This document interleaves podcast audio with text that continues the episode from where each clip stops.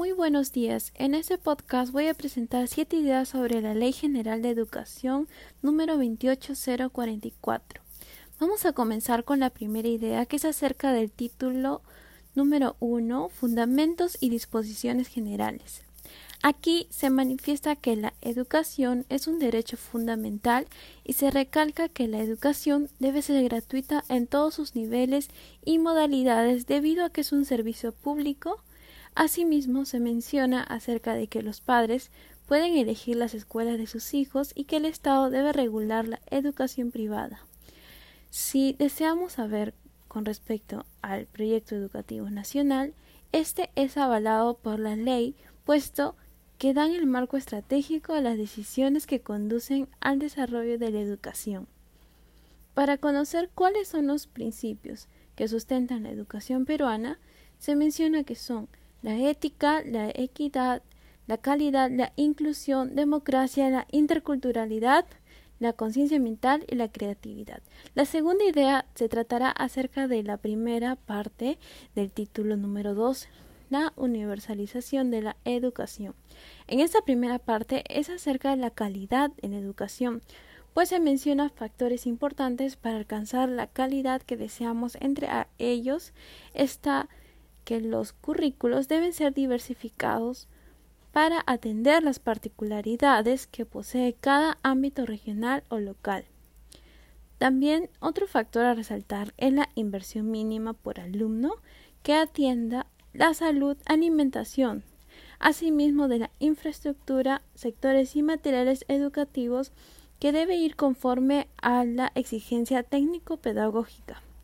Por otro lado, también observamos que para evaluar la calidad educativa hay entes u organismos para poder evaluar, acreditar y certificar la calidad educativa.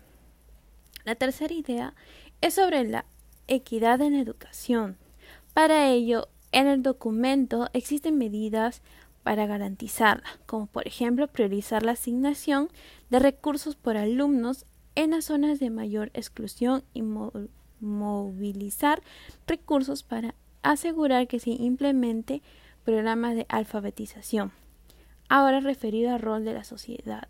En la educación, pues están involucrados los medios de comunicación y las empresas, puesto que ellas deben contribuir al desarrollo de la educación nacional. La cuarta idea es acerca del título 3, la estructura del sistema educativo.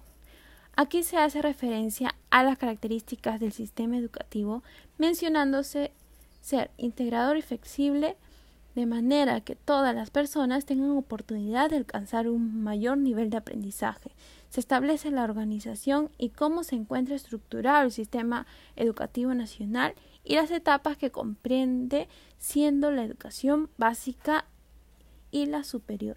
La quinta idea es acerca del título 4, la la comunidad educativa. En esta sección se toma en cuenta los agentes educativos llamada la comunidad educativa y se establece cuáles son sus roles y la participación en la educación nacional. El estudiante debe asumir con responsabilidad su proceso de aprendizaje, así como contar con un sistema educativo eficiente. La familia es responsable de la educación de sus hijos. Esta debe participar y colaborar en el proceso educativo. El director, siendo máxima autoridad y responsable de la gestión, le corresponde llevar a la institución educativa según lo establecido al artículo 68 de la Ley General de la Educación. Asimismo, el profesor debe planificar, desarrollar y evaluar actividades de aprendizaje, así como recibir una remuneración justa y adecuada. La sexta idea se tratará sobre el título 5, la gestión del sistema educativo. En este título se habla que esta gestión educativa debe ser descentralizada, simplificada, participativa y flexible. Asimismo, la institución educativa puede ser pública o privada, con la finalidad de cumplir el logro de los aprendizajes y la formación integral de sus estudiantes. Entre una de sus funciones está la elaboración del proyecto educativo institucional, así como otros documentos de gestión. También se da a conocer las distintas finalidades y funciones de la UGEL, que es la Unidad de Gestión Educativa Local, también de la Dirección Regional de Educación, que promueve la educación, cultura, deporte, recreación, ciencia y tecnología, y seguido por el Minedu, que define, dirige y articula la política de educación. Por último, se menciona las finalidades del Consejo Nacional de Educación y la coordinación con los gobiernos locales. La séptima y última idea es sobre el título 6, llamado el financiamiento de la educación pública. Se entiende al financiamiento educativo como los recursos financieros que se destina para satisfacer las necesidades educativas de la población para que sea más eficiente y equitativa su uso y su distribución. El Estado designa no menos del 6% del PBI a la educación estatal. Entre algunas de las fuentes del financiamiento se encuentra el Tesoro Público, recursos recaudados, donaciones y actividades productivas que elaboran las instituciones educativas. Muchas gracias.